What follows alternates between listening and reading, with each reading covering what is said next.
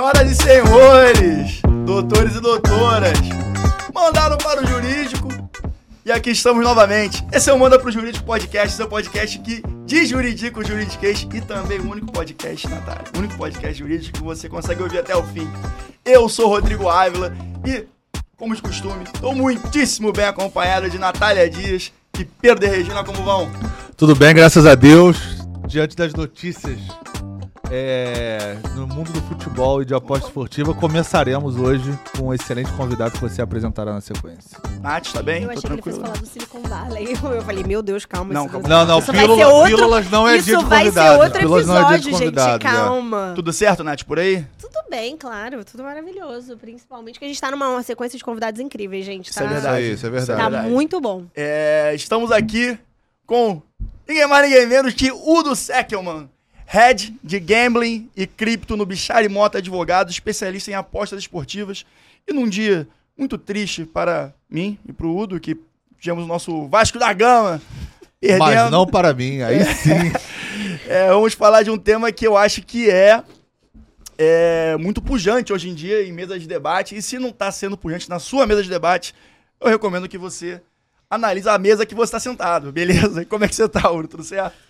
Obrigado, Rodrigo. Boa noite a todos. É prazer estar falando aqui com vocês, Natália, Pedro. É, vamos bater esse papo aí. Espero que eu possa trazer alguma coisa de novo aí pro pessoal, para quem está assistindo a gente.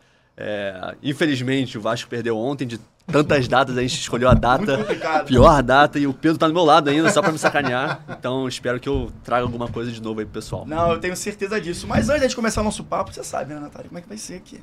Eu tenho que pedir que vocês nos sigam nas redes sociais. Arroba manda pro jurídico.pdc, tanto no TikTok quanto no Instagram. Manda pro Jurídico Podcast nas plataformas de áudio e vídeo que vocês já conhecem: YouTube, Apple Podcast e Spotify também. E, bom, agora dando início a, a- a essa conversa aqui, que eu acho. pô, eu tenho muito interesse nisso, inclusive, que eu tô perdendo de dinheiro, Pedro, ultimamente, na. A única que Desde eu a fiz, Copa do Mundo. Eu mais que dobrei minha aposta, hein? É, mas eu entendo também que tem um lado de entretenimento e a experiência da, do, do- da- de acompanhar os jogos é diferente quando você faz uma fezinha, claro, com toda a responsabilidade financeira que é necessária. Udo, mas entrando agora no papo da, do negócio mesmo da pós-esportiva, eu acho que é notório que a gente consegue ver cada vez mais esse mercado em fontes de propaganda e divulgação. E antes de tudo, dando um step back para entrar nesse papo, eu queria saber como é que você chegou nesse mundo, cara, que é uma parada totalmente específica, nichada, e eu acho que até para talvez possíveis interessados entrar nessa área, acho que pode ser um bom start. Fechado, Rodrigão. É, vocês querem a história longa ou a curta? A longa, A sempre, longa? sempre. Então vambora. É, tudo começou quando eu tinha 5 anos de idade. Realmente longa, ele Bem não longa. brincou. É, eu, como um bom brasileiro, sempre quis ser jogador de futebol. Então, dos Joga bem, cinco- inclusive. Já joguei bem, hoje em dia já sou perna de pau, enfim. É, mas desde os 5 até os 16 anos eu quis ser jogador de futebol, sempre eu tenho esse objetivo.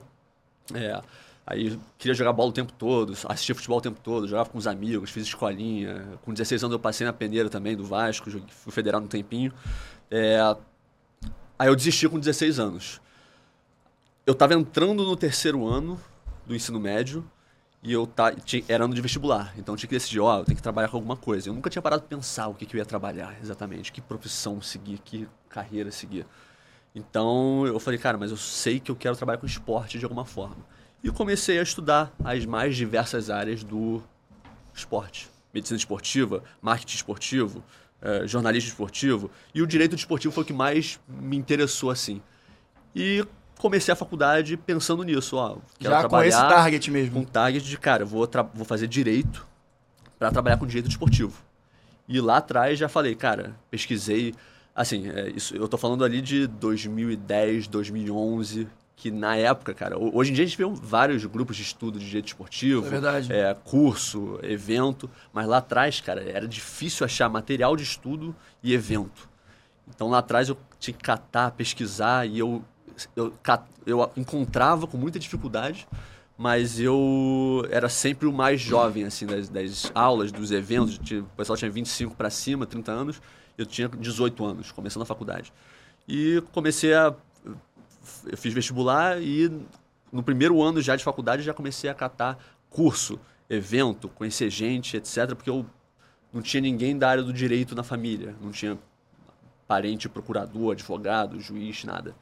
E na área do esporte também não. Então falei, cara, é uma área extremamente nichada.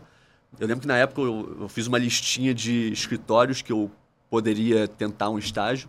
E tinha uns três, assim, na área de esportivo. Três escritórios no Brasil, assim. E um deles era o Bichara Mota Advogados, que é o mais, com maior reputação na área. Que foi o primeiro a ter uma equipe especializada de direito esportivo e entretenimento. E falei, cara, esse é o objetivo que eu quero, quero ir para o Bichara Mota. E com 20 anos eu consegui um estágio, passei no processo seletivo, deu tudo certo, fui efetivado e sou advogado lá até hoje. É, essa era do desportivo. E, cara, eu, eu sou, cara, eu sou perguntado toda hora sobre, cara, Udo, como você começou a trabalhar com aposta esportiva, que é um ramo extremamente específico, né? E, cara, eu, eu sempre que me perguntam isso, eu, eu fico querendo ter uma história glamurosa pra contar. Mas eu não tenho, cara. É, eu, eu gostaria de contar, pô, eu, Nem tudo é tão eu, eu, eu glamuroso assim, aposto né? desde os 5 anos de idade, é, meu sonho, não tem nada disso. Foi basicamente o seguinte, cara, eu era advogado do escritório, ainda sou advogado do escritório Bichara e Mota Advogados, é, e eu fui fazer um Master, um LLM, é, em Madrid, de Direito Desportivo Internacional. E eu morei seis meses em Madrid e como parte do programa de Master também eu, eu morei em Londres. Eu trabalhei em um, em um lugar, um escritório londrino e numa agência de jogadores em Londres também. É, eu lembro que isso foi em 2019. Foi logo depois da legalização das apostas esportivas no Brasil. E morando lá fora, cara, eu morei em- tanto em Madrid quanto em Londres, principalmente em Londres, eu via que o mercado de apostas era um, um colosso, era um, algo gigantesco. Mercado gigante. Na esquina de casa, é, outdoor, patrocínio de clube, tudo. Todo lugar aposta. No escritório onde eu trabalhei também tinha é, muita casa de aposta, que eles, o pessoal advogava para casa de aposta. É, e eu falei, cara, esse mercado é gigantesco e com a legalização do Brasil vai chegar no Brasil.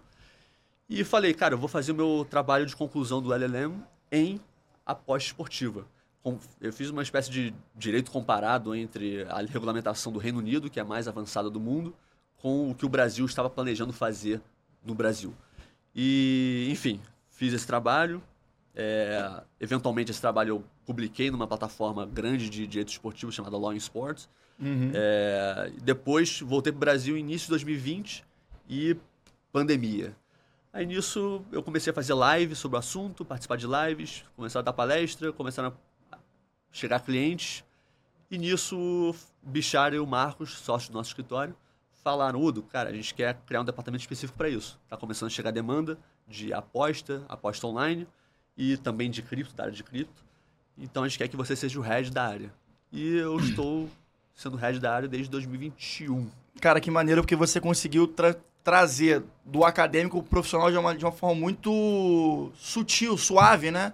É, Foi muito natural. natural, não- eu não- exatamente. Isso é Não, muito. Isso não é, não é tão simples assim, não ter é. essa transição É tão suave. Muito E na, legal. na real, o que eu acho bem legal, inclusive pra você que tá assistindo a gente, que a gente tem muita audiência que é do recém-formado, é que você fez duas coisas que elas são essenciais e a gente papa muito a música. Você observou o mercado, então você foi pra fazer uma coisa, É. mas aí você foi, observou o mercado. O mercado não tá restrito, gente, ao que você faz. O mercado, ele é a sociedade. Você tem que analisar o que a sociedade faz. Foi a primeira que você fez. E a segunda coisa, você se lançou. Você começou a fazer live. Você não chegou pro seu chefe e propôs isso. Olha, e aí, eu quero criar essa área. Não. Você fez live, atraiu a atenção dele e com isso a área foi criada. Então Exatamente. talvez tenham sido duas atitudes muito naturais pra você, mas que elas são fundamentais e que, gente, o que a gente papa de música nesse sentido na vida não é Pô, brincadeira. é verdade. Não é brincadeira. Então, Udo, a sua história é glamurosa sim, tá?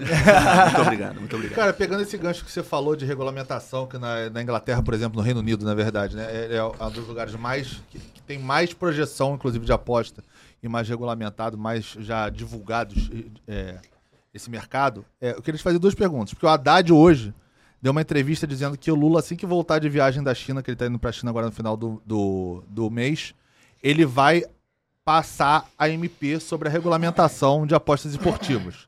Ele disse que já está esboçado, tá só uma questão de determinar qual vai ser a alíquota do imposto e ele vai. Então a primeira pergunta é: já passou da hora do Brasil regulamentar a aposta esportiva no- a- aqui, internamente? Assim, a gente sabe que tem algumas legislações é, anteriores, 2015 e tal, reforma. Mas assim, uma regulamentação efetiva, onde você saiba como vai ser a tributação, como vai funcionar efetivamente. E dois, pegando o gosto no- na questão do Reino Unido. É, uma, um dos aspectos da SMP seria aquela taxa de licença, né? Que eles discutem aqui no Brasil que seria algo em torno de 22 milhões a 30 milhões por um período de cinco anos. E na Inglaterra, que é o país que seria, assim, um leading case pra gente estudar, você fala é na ordem de um milhão, é muito menos. Então, assim, você acha que essa taxa de licença que eles planejam cobrar inviabilizaria o negócio? Ou você acha que isso é só tá no campo de discussão quando chegar na, efetivamente na hora de ser aprovado não vai ser um valor nesse sentido? Perfeito. É, eu acho que já passou da hora do Brasil regulamentar a atividade. Né? Se a gente for pegar em termos estatísticos, é, dos 200, quase 200 países membros da, da ONU, é, mais de 80% já regulamentaram o jogo de azar, em geral. É, e o Brasil está entre os países é, como Cuba, Islândia e os outros todos são países de origem islâmica. Então, assim, é, o Brasil é um dos últimos que vai regulamentar a atividade. Eu, eu costumo dizer que, cara, isso é, é ruim, mas é bom ao mesmo tempo. Porque o Brasil todos não os cases o Brasil não precisa reinventar a roda, né? O Brasil é basta olhar para todos os países e falar, ó, você acertou nisso aqui, você errou nisso aqui, você acertou nisso aqui e pegar as melhores práticas internacionais para aplicar no Brasil. Obviamente com uma- umas diferenças em relação Adaptações, a, né? adaptações em relação ao Brasil, mas é, é, em termos gerais a regulamentação vem para proteger o mercado. No final das contas, cara, é, uma, uma das coisas que eu costumo falar nas minhas aulas é que no- a gente não está discutindo aqui é, a existência de jogo ou a não existência do jogo. O jogo existe e vai continuar existindo, muito. Sempre existiu. É, sempre existiu. Então, assim, é, a gente vai regulamentar para fiscalizar e proteger as pessoas vulneráveis em relação a isso. E o próprio mercado também, né? O mercado, trazer segurança jurídica para quem quer investir no Exato. Brasil, eh, gerar impostos, gerar geração de emprego, enfim, vários benefícios em relação a isso. E não tem como a gente ignorar mais isso. Agora que eu costumo dizer que as apostas finalmente eh, atingiram o mainstream, né? Durante da época da pandemia ali começou agora todo mundo é apostador. Qualquer lugar que a gente olha tem alguém apostando, tem alguém dando curso de apostas, tem alguém dando- virando tipster Tipster, é isso que eu ia toda falar. hora. Então, assim, é, passou da hora da gente regulamentar o mercado. E entrando na sua segunda pergunta sobre, é, Taxa sobre a taxa de licenciamento, é, eu, eu inclusive escrevi um artigo ah, no ano passado falando exatamente disso, de que a taxa de licenciamento do Brasil... Assim, sempre que a gente vê na mídia brasileira falando sobre o mercado de apostas, a gente sempre vê no sentido... Em, em qual sentido? O Brasil pode arrecadar bilhões e bilhões de impostos. Então o pessoal está sempre focado em botar imposto, pegar o dinheiro da casa de apostas, cobrar a taxa de licenciamento exorbitante e olhando sempre para aquele operador que é o top do top do mercado. Então, você botar um, um valor de entrada alto, você acaba desestimulando novos empreendimentos nacionais e internacionais no Brasil. Então, o que a Inglaterra faz é exatamente isso. Ela, ela estabelece uma taxa de licenciamento, de certa forma, periódica, de acordo com o seu DDR, que é, o, que é a receita bruta que você tem, que você gera com a sua atividade. Isso vai aumentando periodicamente, não 22 milhões, 30 milhões para qualquer casa de aposta. Entendeu? Perfeito. Então acho que esse valor Essa aí acho uma, tá, seria uma barreira muito grande. muito inicial, grande de né? entrada, né? Então você acaba Exatamente. desestimulando. Porque o, o, o que eu falo é o seguinte. tem grande chance de criar até um cartel, né? Porque você vai Exato, botar um meia dúzia de. Exato, exatamente. Já- Isso, na, isso, na verdade, me, me sugeriu uma questão. Essa possibilidade da lei prever que as empresas devem obrigatoriamente ser- serem sediadas em território nacional. Isso, você acha que isso é um grande fator proibitivo? Que isso é uma questão ou não? Que isso já é uma forma como as legislações que deram certo, como você mesmo falou, já fazem, então faz sentido que a gente consegue, enfim, regular Perfeito. melhor, analisar melhor, botar a lupa. Sim. Não, isso é uma das práticas internacionais que é utilizada no, no mercado de gambling, estabelecer uma empresa no Brasil. Porque assim, o que a gente está querendo com a regulamentação, na verdade, é, é criar um terreno fértil para que as empresas queiram vir para o Brasil. Tá? Então não adianta você botar um tributo absurdo, tributação nas duas pontas, um tributo absurdo, uma taxa de licenciamento gigantesca, é, não combater o mercado não licenciado, porque isso é uma preocupação também, que é tipo, ó, você vai pegar uma licença aqui, você quer regras claras e iguais para todos. E enquanto isso, o Brasil não, não combate qualquer tipo de atividade eh, estrangeira não licenciada, né? Então, assim, eh, a gente tem que criar um terreno fértil para que as empresas queiram se estabelecer no Brasil. E estabelecendo uma empresa no Brasil é, sim, uma, uma das práticas internacionais que é utilizada no mercado de gambling. é, em relação a isso. Não, Eu acho que a gente, quando está conversando sobre regulamentação e todo esse papo que tá já está sendo desenvolvido aqui nessa mesa, é, a gente tem que pensar não só na ótica de aposta esportiva ou não só na ótica do nicho que o, que o Udo atua. A gente pode até ir para outras camadas mais abertas desse, desse papo, que é sobre implementação de um ambiente de negócio saudável para o investidor estrangeiro. Né? É, porque o Udo pode até me explicar melhor essa, essa história. Empresas é, por exemplo, tem diversas, todo mundo conhece, não vai falar porque não estão patrocinando, não vou falar o nome porque não está patrocinando o podcast, então não vou falar. É, mas enfim, o que eu queria, o que eu queria perguntar é o seguinte: quais, quais são os empecilhos que, que o, o investidor, o empreendedor que tem uma casa de aposta, vê no Brasil hoje em dia que, com a regulamentação e com as novas possibilidades que estão sendo avistadas agora, é, podem ser superadas? Rodrigão, a gente, a gente conversa com várias casas de apostas, mundo afora.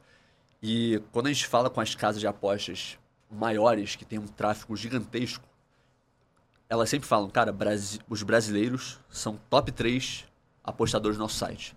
Então, no mercado desregulamentado, Curiosidade, quais são os outros dois que estão nessa, nesse ranking? É, não, não, não abriram. Sabe- Não essa- falaram. não- Mas, complementando, sabe o que, que eu vi fazendo research aqui para nossa para nosso papo? É que tem uma, uma estatística aí, que enfim, são estatísticas, que tem um, um percentual de 113,9 milhões de cliques no Brasil em sites de apostas. E que no mundo inteiro, e como o Udo bem falou, né, de 200 pessoas, de 200 pessoas, eu acho, de 200 países filiados a ONU, você tem uma grande maioria que é viável, que, em que há sites de apostas, o Brasil é o segundo maior que realiza esse tipo de clique, sendo o primeiro só os Estados Unidos. Então, veja bem, talvez da Exatamente. sua pergunta, talvez um desses dois seja os Estados É Unidos. verdade. Entendeu? Pode ser. E assim, o, e o apostador brasileiro, em relação a isso, está completamente desprotegido.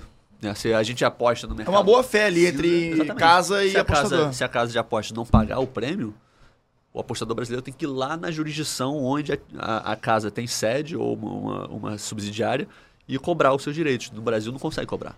Então é um- Uhum. algo de preocupação. Mas voltando àquela questão de, de empecilho, é, o Brasil é a bola da vez há 10 anos.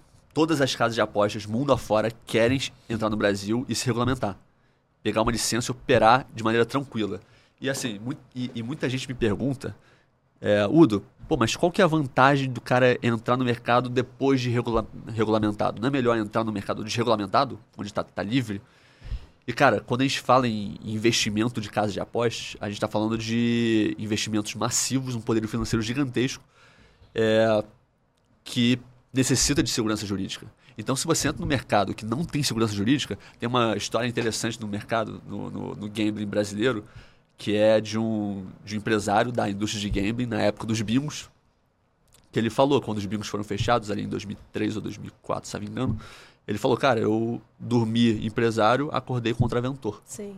Então, assim, é uma segurança Verdade. jurídica gigantesca. Então, assim, quando o- empresário, a empresa quer se estabelecer no Brasil, ela quer uma segurança, ela quer uma, limites claros do que eu posso ou não fazer e não competir com pessoas que, que podem fazer o que quiser, É ao que bem entender. Faz todo sentido.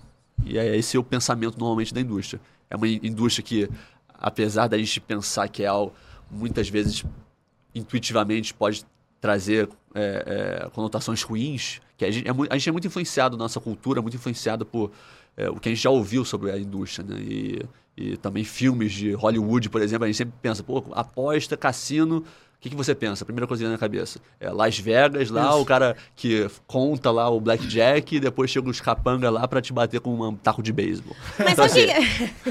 é, é- é muito da cultura que, que a gente acaba ficando, ficando, enfim, Refém até. refém dessa questão. Mas sabe o que, que eu acho também? Falando sobre não só o imaginário popular, mas também um raciocínio até que eventualmente quem elabora mais. Quando você está falando de capital intangível, então assim, você está intangibilizando o capital, e isso acontece na, na área de apostas, né, inequivocamente, eu trabalho no varejo, então eu sei tangibil- tangibilizar capital. E eu sei o que mercado não, não tangibiliza. Existe também uma reflexão sobre lavagem de dinheiro, né? Você pensa que onde você não intangibiliza, onde você tem capital intangível, você tem uma maior possibilidade de lavagem de dinheiro. Então eu acho que essa questão do mercado, nessa coisa meio black market ali, tem também essa coisa meio máfia am- americana e tal, né? Porque os mafiosos eram donos dos cassinos, mas também tem esse lugar do do eventual favorecimento do ambiente. Por isso que eu acho que a regulamentação ela é essencial, né, para você dar essa credibilidade do mercado. Concordo plenamente. E assim, é, casa de aposta é sim utilizada como veículo para lavar dinheiro. Então isso não tem dúvida. Então assim, se a gente não tem um mercado fiscalizado, regulamentado, Você a gente não facilita essa atividade. A gente não sabe. se- Sempre, sempre que surge estatística em notícias de jornal, a gente não sabe de onde está vindo essa estatística. Quantos bilhões estão circulando dentro das Sim. casas de apostas? E quantos desses bilhões podem estar sendo utilizados para fins de lavagem de dinheiro? A gente não sabe. Se não tiver uma fiscalização efetiva, não sabe. É, e nesse sentido também a gente pode entrar. A gente fez até um episódio, se não me engano é o 8, Nath. É o episódio Sim, é 8 com que a gente fala Rodrigo. da PL dos cassinos, que foi uma Ah, proposta sim. que você até trouxe, uma sugestão. É porque eu gosto sobre. muito, eu gosto muito desse tema, mas eu nunca tenho atuado. E aí são projetos de lei, enfim, que estão caminhando paralelamente, mas que acabam tendo alguma, alguma correlação, no mínimo temática, né? Sim. É, como você vê a relação dele, de- desse- desses dois projetos de lei? Você acha que é, ela- é, uma colabora para a outra, ou você acha que são coisas dependentes? Como, como você funciona? Deixa eu complementar a pergunta do Rodrigo e você responde as duas. Ou você acha que, na verdade, uma pode ser problemática para outra? Que, que, enfim, você Sim. colocar todo mundo no mesmo bolo faz Uhum. sentido? Ou isso poderia atrasar uma eventual aprovação re- relacionada... Não, na minha opinião, tem que regulamentar tudo. Todas as verticais. Isso aí, é, na indústria, é claro. Assim. Se a gente pega uma Bet365, Sporting Bet, Betfair, as, as grandes empresas da indústria, é, elas não têm só aposta esportiva de cota fixa, que é o que foi legalizado. Ela tem vários outros... Que é aposta É, é, fixa. só para só, é só pra, é, deixar claro, pessoal, ah, a Lei 13756 legalizou as chamadas apostas esportivas de cota fixa, que é aquela aposta em que o apostador, no momento em que ele faz a aposta e, e bota dinheiro na plataforma, ele sabe quanto que ele pode ganhar de retorno caso ele acerte o prognóstico esportivo. Então, essa vertical de jogo de azar foi legalizada para fins de exploração pela iniciativa privada. Uhum. As outras se mantêm como é, jogo de azar, então contravenção penal. Tá? Então essa é a Perfeito. regra geral. É, e a gente tem a, tem a legalização das apostas esportivas de cota fixa em 2018 e desde 91 que rola esse PL 442 que visa legalizar outros jogos, cassino online, cassino físico, jogo do bicho, bingo e etc. né? É, e é muito complicado a gente falar para os clientes ou prospectos ou casos de apostas que vêm se estabelecer no Brasil, vêm buscar a gente para ter reunião e fala, Uda, eu quero me estabelecer no Brasil, como é que eu faço? Eu falo, não, beleza, ó, você tem duas opções. Ou você explora o mercado cinza, que é o que todas as empresas hoje estão fazendo, ou você aguarda a regulamentação para a exploração de aposta esportiva de cota fixa. E é uma decisão meramente executiva, né? O próprio Exato, é comercial, é a parte comercial. E, e ele fala, não, eu quero esperar a regulamentação. Aí eu falo, beleza, vamos aguardar. Porém, é bom te avisar, porque se você, quando você estabelecer a sua empresa aqui, pegar uma licença, abrir um domínio.com.br, etc., você vai precisar, você vai explorar só a aposta esportiva de cota fixa. Então, suas outras verticais que o seu site oferece em outros países não vão poder ser oferecidas no Brasil. Aí fala, mas Udo, é, mais da metade do meu GGR, mais da metade da minha receita é proveniente de cassino online. Como é que eu faço? Eu, eu falo, infelizmente a gente não tem isso legalizado São ainda. projetos paralelos ainda, né? Então, assim, então, o, que, o, que, o que, que isso gera para o mercado? É, uma casa de apostas que está no Brasil, licenciada, pagando tributo, pagando taxa de licenciamento, pagando todas as despesas que tem aqui, ela com- com- passa a oferecer um produto pior comparativamente ao mercado cinza que não está pagando imposto, não está tendo despesa aqui no Brasil e que, além disso, oferece outros jogos, outras verticais dos jogos. Ou seja, vira zero atrativo. E Né? fica zero É. atrativo. Então, assim, o, o que é o ideal para o mercado é legalizar de maneira ampla as verticais do jogo. E você, Udu, que está muito aí dentro da, da- é, enfim, dentro dessa discussão, imagino. O que- por que, que você acha que é essa resistência do Congresso, para além de questões éticas e morais? Porque você acha que é essa, essa, essa dificuldade do Congresso em aprovar os jogos que não são de cota fixa? Ou seja, que você não consegue quantificar ali de uma forma tão clara, que não é tão claro a, a, a possibilidade de êxito e o valor que você vai ganhar? É, eu, eu acho assim, é, o argumento de quem é contra a legalização dos jogos é sempre a mesma, que é o- a questão do vício da ludopatia em relação ao jogo, né? De que a família brasileira pode, de alguma forma, perder, ruína. perder muito dinheiro, economia popular e etc. É, só que a questão é que o Brasil já explora, explora jogo de azar via federal, via loteria Uhum. federal, via caixa, enfim, todos os anos milhões e milhões de brasileiros gastam muito dinheiro em apostando em loteria pra ganhar Mega Sena, enfim. Isso é legal, né? Fora o ilegal, como Esse por é o exemplo o jogo do É. bicho. É, exatamente, Que todo mundo esse é sabe que legal, existe exatamente. e tá aí, né? Então, assim, Não, fora cassino, que, Cassino- bingo Cassino- que clandestino. existe, todo- que as pessoas vão se você... Bingo clandestino tem um monte. É. Só em Copacabana deve ter uns 5 mil. exatamente. Ali na Nossa Senhora. Então, assim, Cara, então, cara a- a- a- esse argumento de que a ludopatia pode ser um problema pro Brasil e que, e que é- é- isso aí, na verdade, é uma cortina de fumaça. Porque se a gente parar pra pensar, o viciado em jogo tá já existe, ele, não, não- ele tá, tá ocorrendo. E, tipo, é- e, e essa, esse argumento de que a, manter o jogo na ilegalidade vai impedir que ele aposte é, com- é completamente fantasioso. Não existe isso. É, como alguns argumentos moralistas, eles são completamente feio, né? Num, Não, exatamente. num- Não, não, não se sustenta em uma E conversa. na real, o mercado de gambling, ele só, eu acredito que assim, a, a legalização dele, assim, tá muito, a regulamentação tá muito eminente.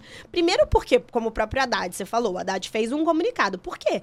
Ele é ministro da Fazenda, ele vai renunciar à Receita? Se eu não quero renunciar à Receita, o Haddad vai querer. É, inclusive ele fez esse Começa- comunicado porque com, a- com o reajuste da tabela do IRPF, né? Uhum. A estimativa é que o Brasil perca 3,6 Sim. bilhões em, em arrecadação em 2023 e 6 bilhões em 2024. Então ele quer, tipo, compensar isso com esses impostos que sem, viriam. sem E dúvida. aí foi até uma coisa que você falou, porque a ordem do que é discutido para tributação seria total uns 19%, que bate com o que é praticado no mundo.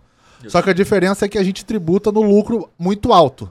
E aí, como você tinha falado, por exemplo, o exemplo de Malta, que é lá para baixo a tributação, ou quase nenhuma, é, teria essa compensação. Como você acha que efetivamente vai ser regulamentado assim?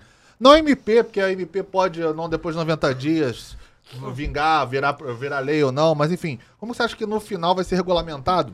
Porque outra coisa que você estava pensando, por exemplo, é aposta de cavalo, de jockey. Você tem uma lei específica para como ela é e ela é subordinada ao Ministério da Agricultura, por exemplo. Você acha que a questão esportiva também estaria subordinada, por exemplo, ao ministro da Fazenda, ao ministro da Economia, com alguma regulamentação específica, ou você acha que vai ser uma coisa completamente diferente? Não, vai ser. Aparentemente vai ser algo vinculado ao Ministério da Fazenda. Tá? Uma agência reguladora ou uma Com secretaria uma comissão, especial. alguma coisa Exatamente, assim? para ser É. o órgão regulador da atividade. Legal. É, Que eu acho que até tem um percentual que eles estavam pensando em destinar justamente para uma agência reguladora que seria criada com esse Sim. propósito. Não tem uma exatamente, discussão exatamente. dessa? Tem várias destinações específicas na lei dizendo sobre a destinação desse, da arrecadação. É, mas qual foi a pergunta exatamente? É é só a questão do regulador? É, não, se você acha que eles seguiriam o mesmo racional, por exemplo, das apostas de jockey, que tem uma comissão específica subordinada ao Ministério da Agricultura, se Hum. Sim. você acha que também. Você acabou. Você já respondeu, você falou Sim. que sim, você acha que É. vai ser subordinada ao Ministério da Fazenda. E você acha que vai ter práticas, por exemplo, como a Lei Agnello Piva, por exemplo, Uhum. que você desti- destinava algum percentual de arrecadação para, por exemplo, o COB ou o Comitê Paralímpico, que tinha alguma Sim. destinação? Você- Isso se mantém, você acha? Sim, tem, uma, tem, tem um PL da Lei Geral do Esporte que busca incluir uma, um- um- uma destinação, uma contribuição para COB e entidades esportivas, sim. De E, esportivo. a- e além disso, também já tem na Lei 3756 de 2018 eh, um percentual destinado aos clubes também, que Que é uma questão controversa com a da CBF, né? Porque ela quer fugir ali da, da- do TCU, quer fugir da. É complicado. Assim, é complicado. Assim, Não posso eu- falar que é meu cliente, né? Pero que esse, pero que não. Mas a questão é que eh, tem um percentual ali que vai ser destinado para os clubes que eh, aceitarem ceder a sua marca, imagem, denominação, etc., para fins de divulgação das apostas esportivas de cota fixa. É. Basicamente. Não, isso. e a verdade também é que se a gente parar pra ver, é até uma análise menos jurídica e mais de mercado mesmo. A, a Nath fala, falou isso alguma vez, não lembro qual foi o episódio. A quantidade de ativações de marketing que a gente observa hoje em dia nas transmissões esportivas dentro de um estádio de futebol é assustador. A gente tá falando de, Sim. no mínimo, metade ali são de, de casa de aposta.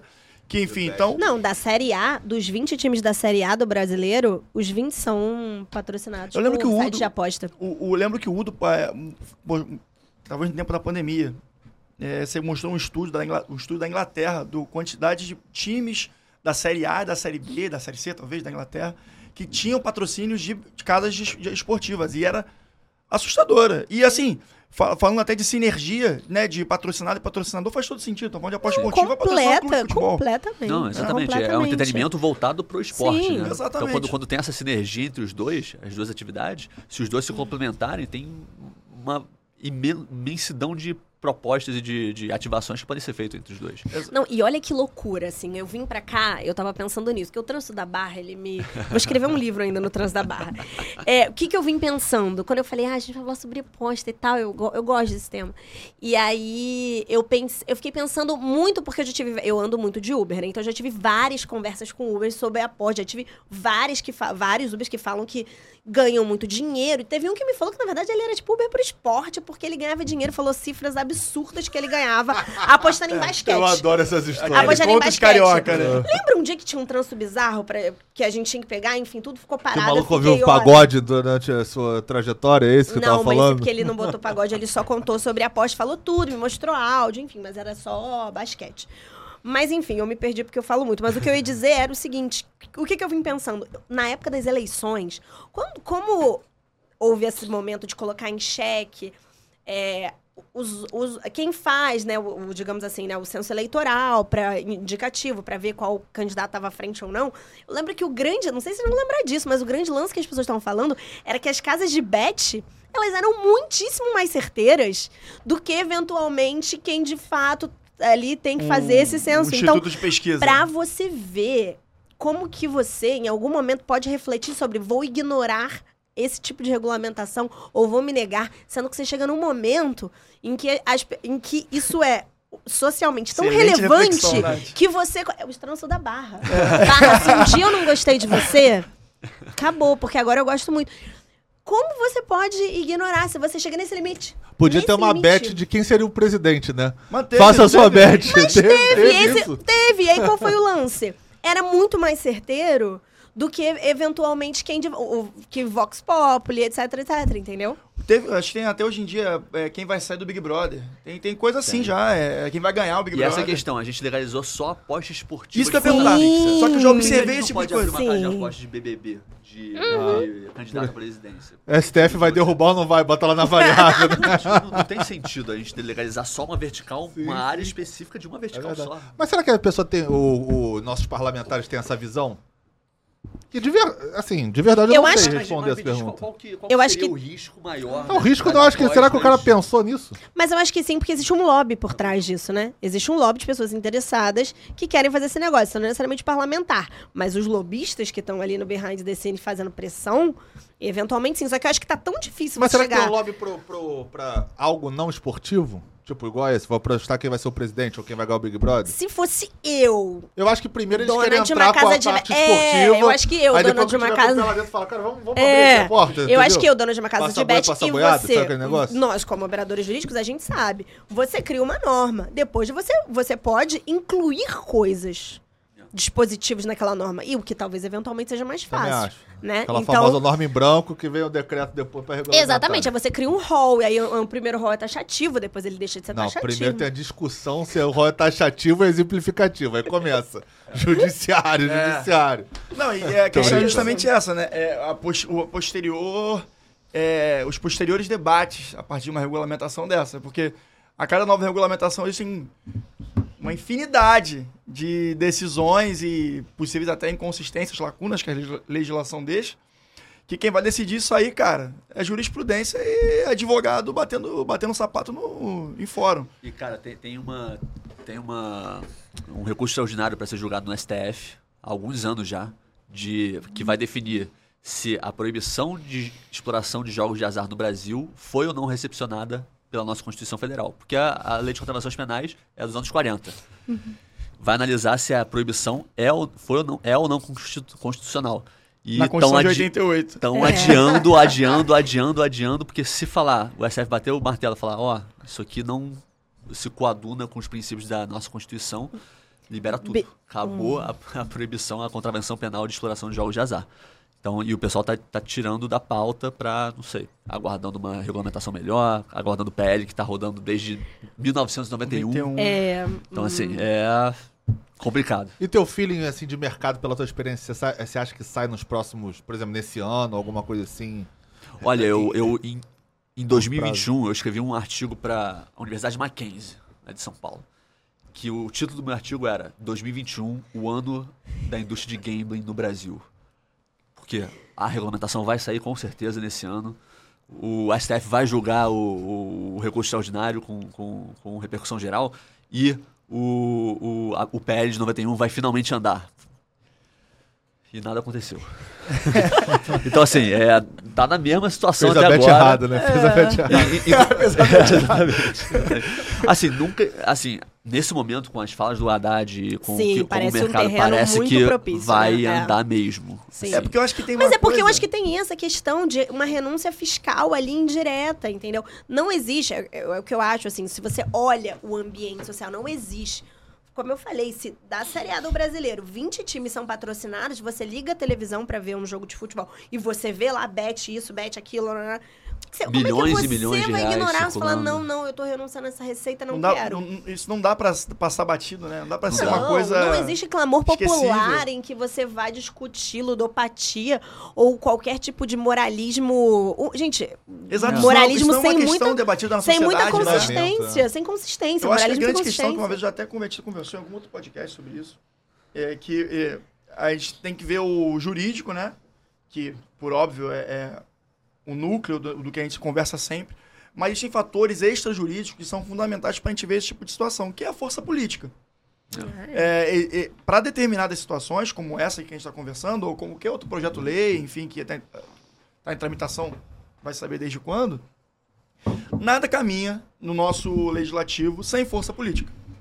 Então, se a gente não é, analisar além de uma leitura jurídica e ver outros, outros cenários, a gente vai ficar parado nessa, nesse, nesse debate. É, no, no sentido de né, construção e caminho do até a regulamentação, de fato, etc. Então a gente tem sempre que ficar atento sobre isso. E aí, Udo, o mercado que já, já está aquecido, você acha que pós-regulamentação ele vai ficar tipo foguete enlouquecido?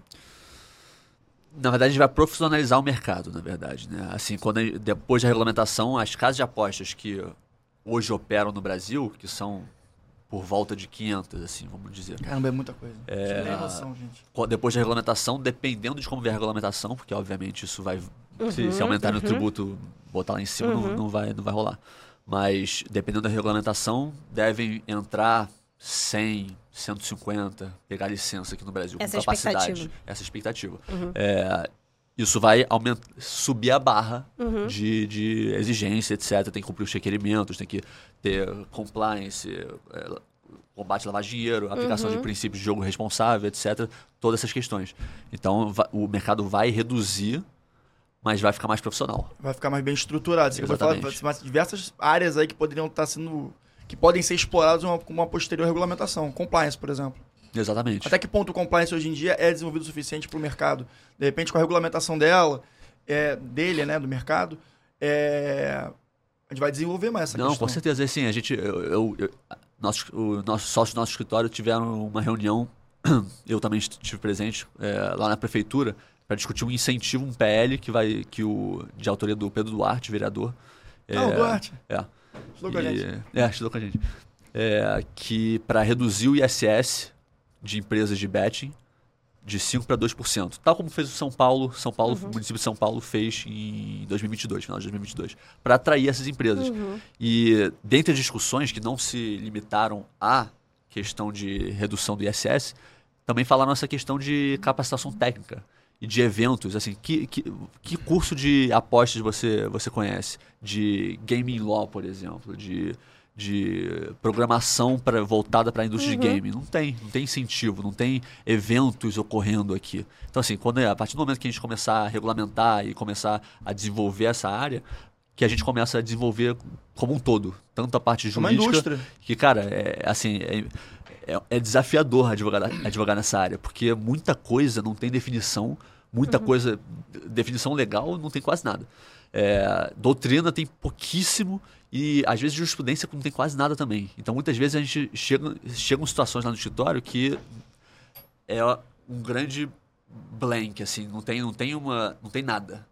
Chega uma situação nova que não tem nem questões similares que já Uhum. aconteceram no passado e você tem que dar uma segurança jurídica Vamos de lá alguma nas fontes forma do direito. pros- Vamos lá seus nas fontes do direito, né? Exatamente. Então, assim, aí você tenta aplicar por analogia certas coisas, É. mitiga os, os riscos de outra forma, mas é bem desafiador quando o mercado desregulamentado, com- sem lei, sem nada. Eu dei uma estudada, obviamente, no entrevistado, né, no, no conteúdo que ele já compartilha nas redes sociais dele. Inclusive, ele vai, o Brunão vai dar essa moral, vai botar as suas redes sociais também, LinkedIn, Instagram, etc.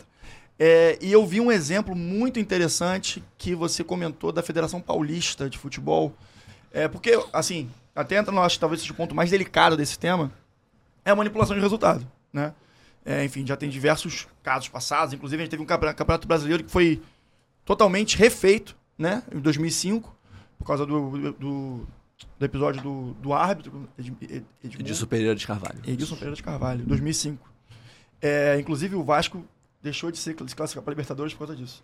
Porque os jogos foram refeitos. É, é verdade. Que chororô, hein? É, mas beleza, segue o baile, já superei isso aí, já tem mais de 15 anos. Tá prescrito, a minha mágoa, tá prescrita. De década É, em década você Mas supera. enfim, eu, eu acredito que. Até fazendo reflexão sobre isso e fazendo. Botando os advogados do diabo na minha cabeça para pensar, eu acredito que já é até interessante para mitigar esse tipo de atividade. Visto que vai ter uma regulamentação, a gente vai saber quais serão as causas, as consequências e o, o procedimento para análise e fiscalização disso. Eu tô correto? E se você puder dar essa pincelada no caso da Federação Paulista, eu achei bem interessante. Perfeito. É, o que eu costumo dizer que é o mito número um da indústria de apostas é que essa ideia falaciosa que as pessoas têm de que casa de aposta é interessada em manipulação de resultados. Porque, na verdade, casa de apostas, ela, é, qual é o business dela? Ela, ela explora o quê? A incerteza do resultado. Claro. E as pessoas, ela oferece odds no mercado das cotações de pagamento para prêmios. E eh, quando tem algum tipo de manipulação de resultado e alguém aborda algum jogador para fins de manipulação, para enfim, para manipular algum evento específico ou a- o resultado em si, eh, o, o manipulador ele injeta muito dinheiro numa odd específica e quem tem que pagar esse prêmio é a casa de aposta.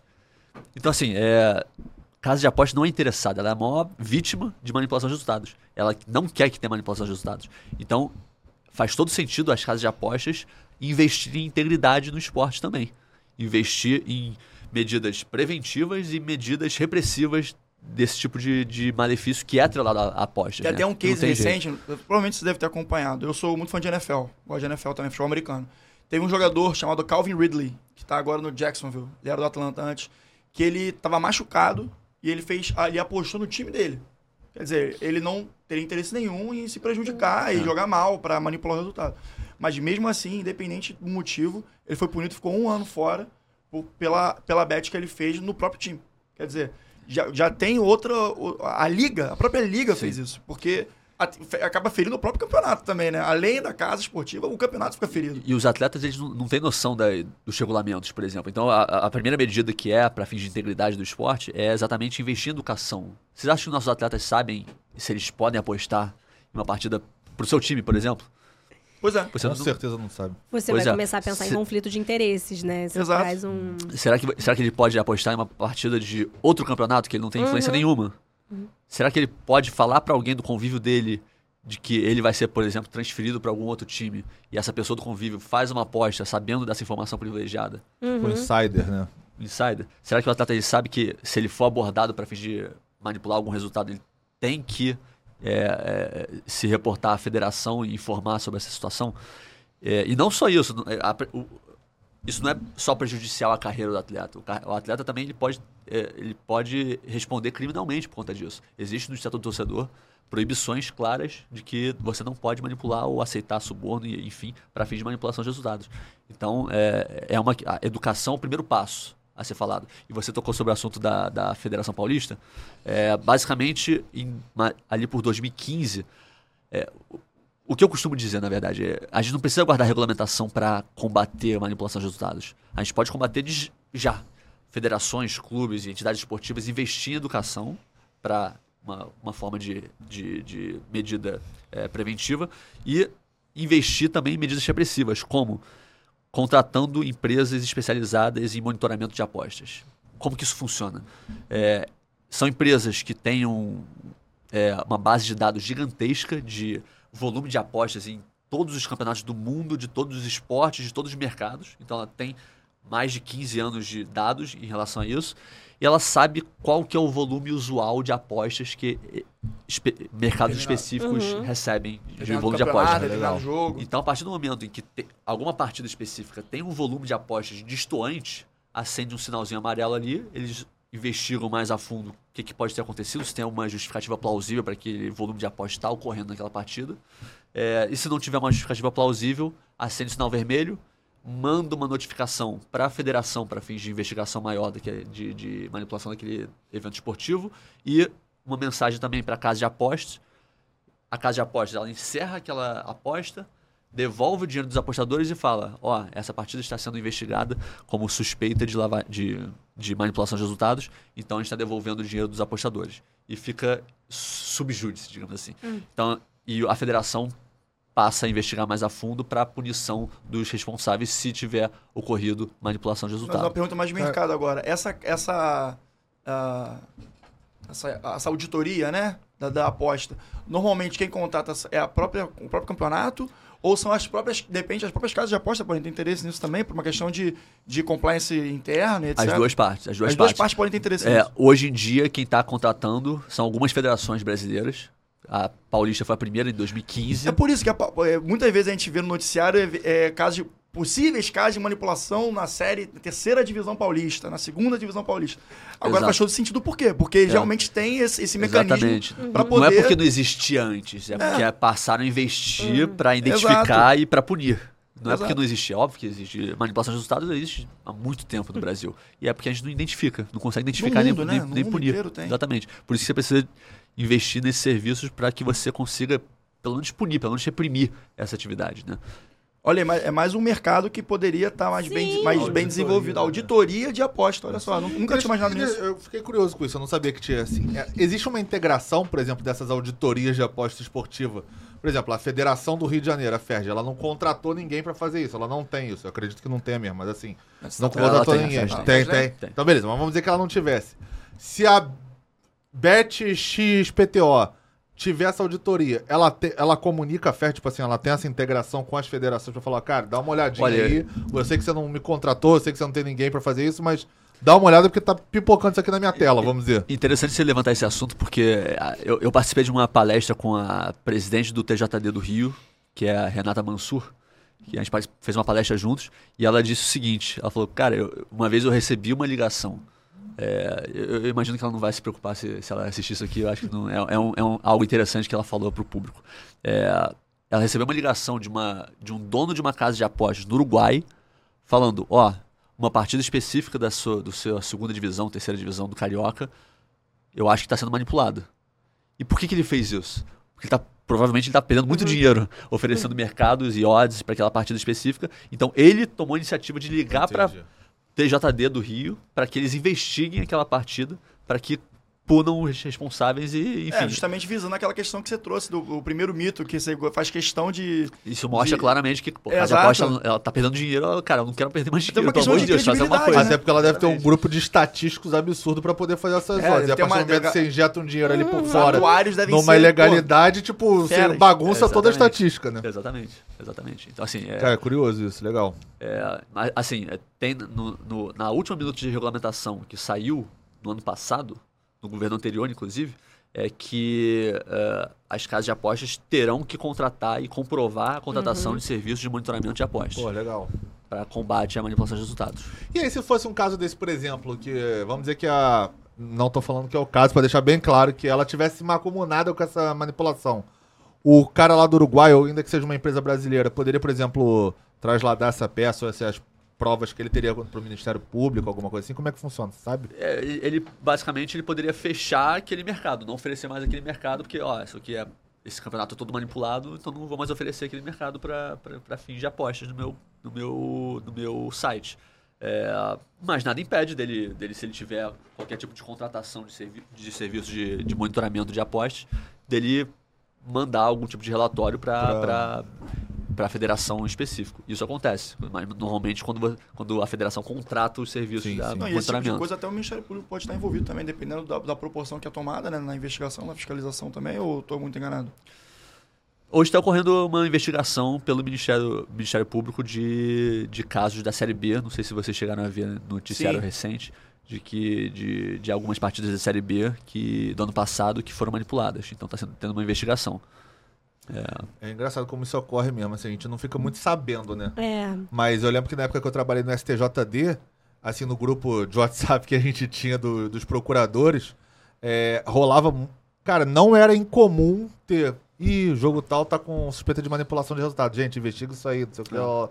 Era Sim. engraçado. Foi a primeira vez que eu tive contato, assim, efetivamente com Sim. esse tipo de esquema de manipulação de resultado, que até então, pra mim, isso era É. negócio, ah, cara, isso só vai acontecer na Inglaterra. É. Sabe aquele negócio assim? Achava que era super distante do Brasil. E acontecia, E assim, acontece bastante. dire... assim, com uma frequência até surpreendente pra mim. É.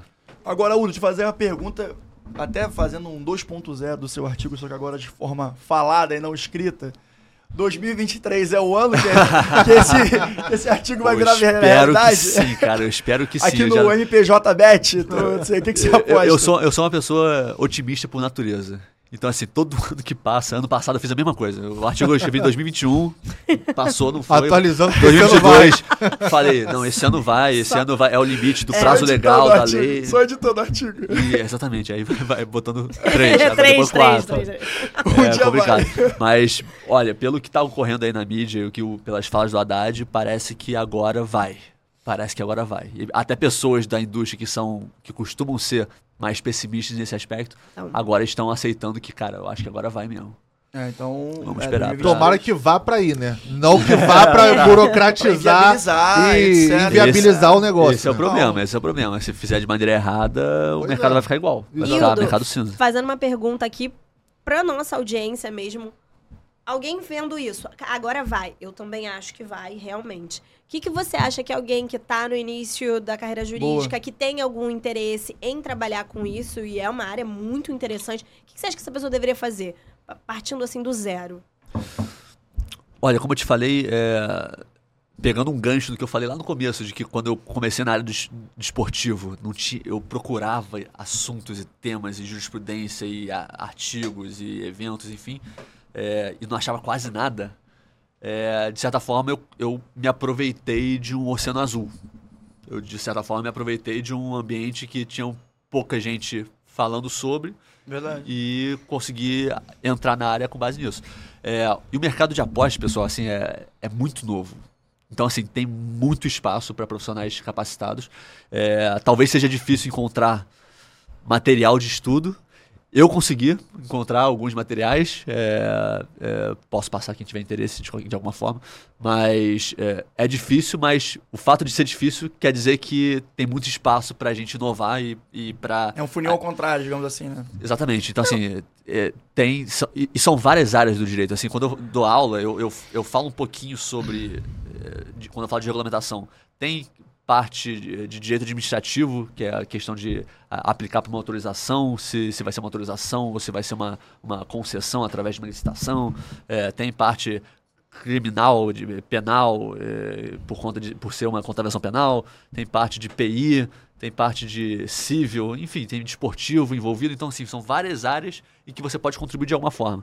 É, e, a, e a área tá, cara, tá engatinhando. Em termos de, de gaming law, gambling law no Brasil, tá engatinhando. Então tem muito espaço para profissionais começarem a adentrar nessa área, escrever sobre o assunto e desenvolver doutrina de jurisprudência e lei. Era isso que eu ia falar, porque além do cara atuar de fato no mercado, ele ainda vai ter possibilidade de escrever sobre De o mercado o- e, a- e de, Isso. se, e se- de, de se consolidar como um porta-voz daquele mercado, que é exatamente o que você está fazendo agora. Exatamente. Então, assim, é um terreno muito fértil. Perfeito. Exato. Senhoras e senhores. Queria fazer só um. Ih, não, vai. Pode me interromper, fica à vontade. Porque a gente tava falando aqui que a gente pensa muito rápido e a gente acaba. é, é, pensa devagar, perdendo. A e gente eu ia falou começar isso. falando que a minha botoadura eu vim aqui, ó, com os dados, ó. Olha Ah! aí, o cara veio hoje, porra. Caracterizado, só que eu difaguei na minha, na minha parada e falei uma coisa que completamente Não, tranquilo, mas excelente. Mas deixar só uma eu lembrei agora quando ele tá falando. Isso a gente falou no podcast antes do podcast. É, como Não sempre foi no tem, podcast filmado, foi no. É verdade. Daqui a record. pouco, em qualquer Close Friends lá do Manda pro Jurídico, a gente vai colocar o que a gente. Gente, o nosso produto freemium tá aí, Tá, galera. che- ó, tá aqui, chegando, ó, hein? Tá freemium, chegando. Se prepare, rapaziada. Se prepare. Mas agora, Udo, quer falar mais alguma coisa? Você que quer compartilhar mais alguma. Acho que tá perfeito, cara. Tá perfeito? Perfeito, nada a acrescentar. E ó, quando saiu a regulamentação de fato, tomar jeito. chamar Aí eu volto, aí de eu volto. novo. Não, a gente tem que editar de novo o artigo dele, coitado. E de preferência quando o Vasco ganhar, por favor. Não, tipo, não, com certeza. Ah, você vai demorar pra chegar. Não, não, fica tranquilo. Fica tranquilo que tá chegando. Tô ficando empolgado com esse time. Apesar da derrota. É, mas, senhoras e senhores, doutores e doutores, an- antes de tudo, eu tenho que reforçar, porque a Rebeca chegou e se eu não falar, ela vai tacar aquele telefone que tá na mão dela na minha cabeça. É, para reforçar que vocês nos sigam nas redes sociais, arroba mandaprojurídico.pdc, tanto no Instagram quanto no TikTok. Além disso, estamos em todas as plataformas de áudio e vídeo, Apple Podcast, Spotify, YouTube. É, curte, comenta, compartilha, indica uma pessoa que acha que possa se interessar por apostas esportivas, ou por ciência de dados, como semana passada, ou como qualquer outra, qualquer outra é, temática que nós já trouxemos aqui durante esses 48 episódios, Pedro. Já é coisa pra cacete se tu parar pra pensar. 50 tá chegando, hein? Vai ter alguma... vai ter... vai- O chapéu tá chegando. Não esqueci o chapéu, não. É tá? mesmo, o chapeuzinho Lá dela no aí. episódio 17, sei lá, não sei. É, mas, gente, muito obrigado pela audiência de hoje. É incrível estar, com- estar compartilhando com vocês isso. E a missão é essa: trazer opinião, técnica e informação para vocês, para que a gente possa cada vez mais desenvolver o nosso mercado jurídico que carece tanto de serenidade. Só abre pra ele falar as redes sociais dele pra compartilhar. Por favor, Udo. É, meu nome é Udo Seckelman é, e meu arroba no Instagram é Udo Seckelman. Meu nome é complicado, não sei se podem colocar aqui embaixo em algum lugar. Não, vai botar, vai botar, fica tranquilo. É, e o meu Twitter é U Seckelman. Link, LinkedIn também, LinkedIn. LinkedIn é Udo Udo Seckelman. É, é, o, o bom de você não ter um, nome- um nome difícil é que ele não tem muito Só tem eu. Se você botar o Udo, vai É. achar só eu. Você é ativo no Twitter? Médio. Deveria ser mais. Já- Deveria ser mais. É, finalizando, arredondando essa bola. É, o que que eu posso falar, Natália? Você sabe, né? Pra qualquer dúvida, o que eu faço, Natália? Manda pro jurídico, galera. Beijão. Valeu, gente. Grande abraço. Até semana que vem. Beijo.